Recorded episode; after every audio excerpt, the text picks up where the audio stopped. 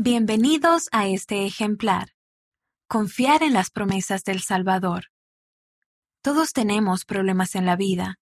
Algunos son pequeños y temporales, mientras que otros son importantes y duraderos.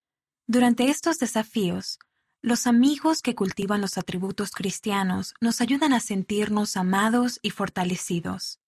En la página 32, puede conocer a una de mis amigas más queridas, Heather, quien me ha fortalecido con amor durante décadas de amistad. Es una mujer de una fe extraordinaria que no permite que los desafíos mortales, como su lucha diaria con la parálisis cerebral, dominen su esperanza o desalienten sus buenas obras. Ella es solo uno de muchos de nuestros hermanos y hermanas que, aunque diagnosticados con algún tipo de discapacidad médica, son capaces de edificar el reino de Dios de maneras poderosas.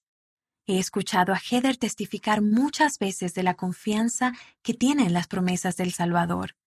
Ese mensaje parece especialmente conmovedor durante esta época de Pascua de Resurrección, que nos invita a realizar una pausa y reflexionar sobre lo que es posible gracias a Jesucristo. Su amor puede transformar nuestras dificultades en peldaños. Gracias a su expiación no hay dolor, enfermedad ni discapacidad que Él no comprenda. Él ofrece sanación completa.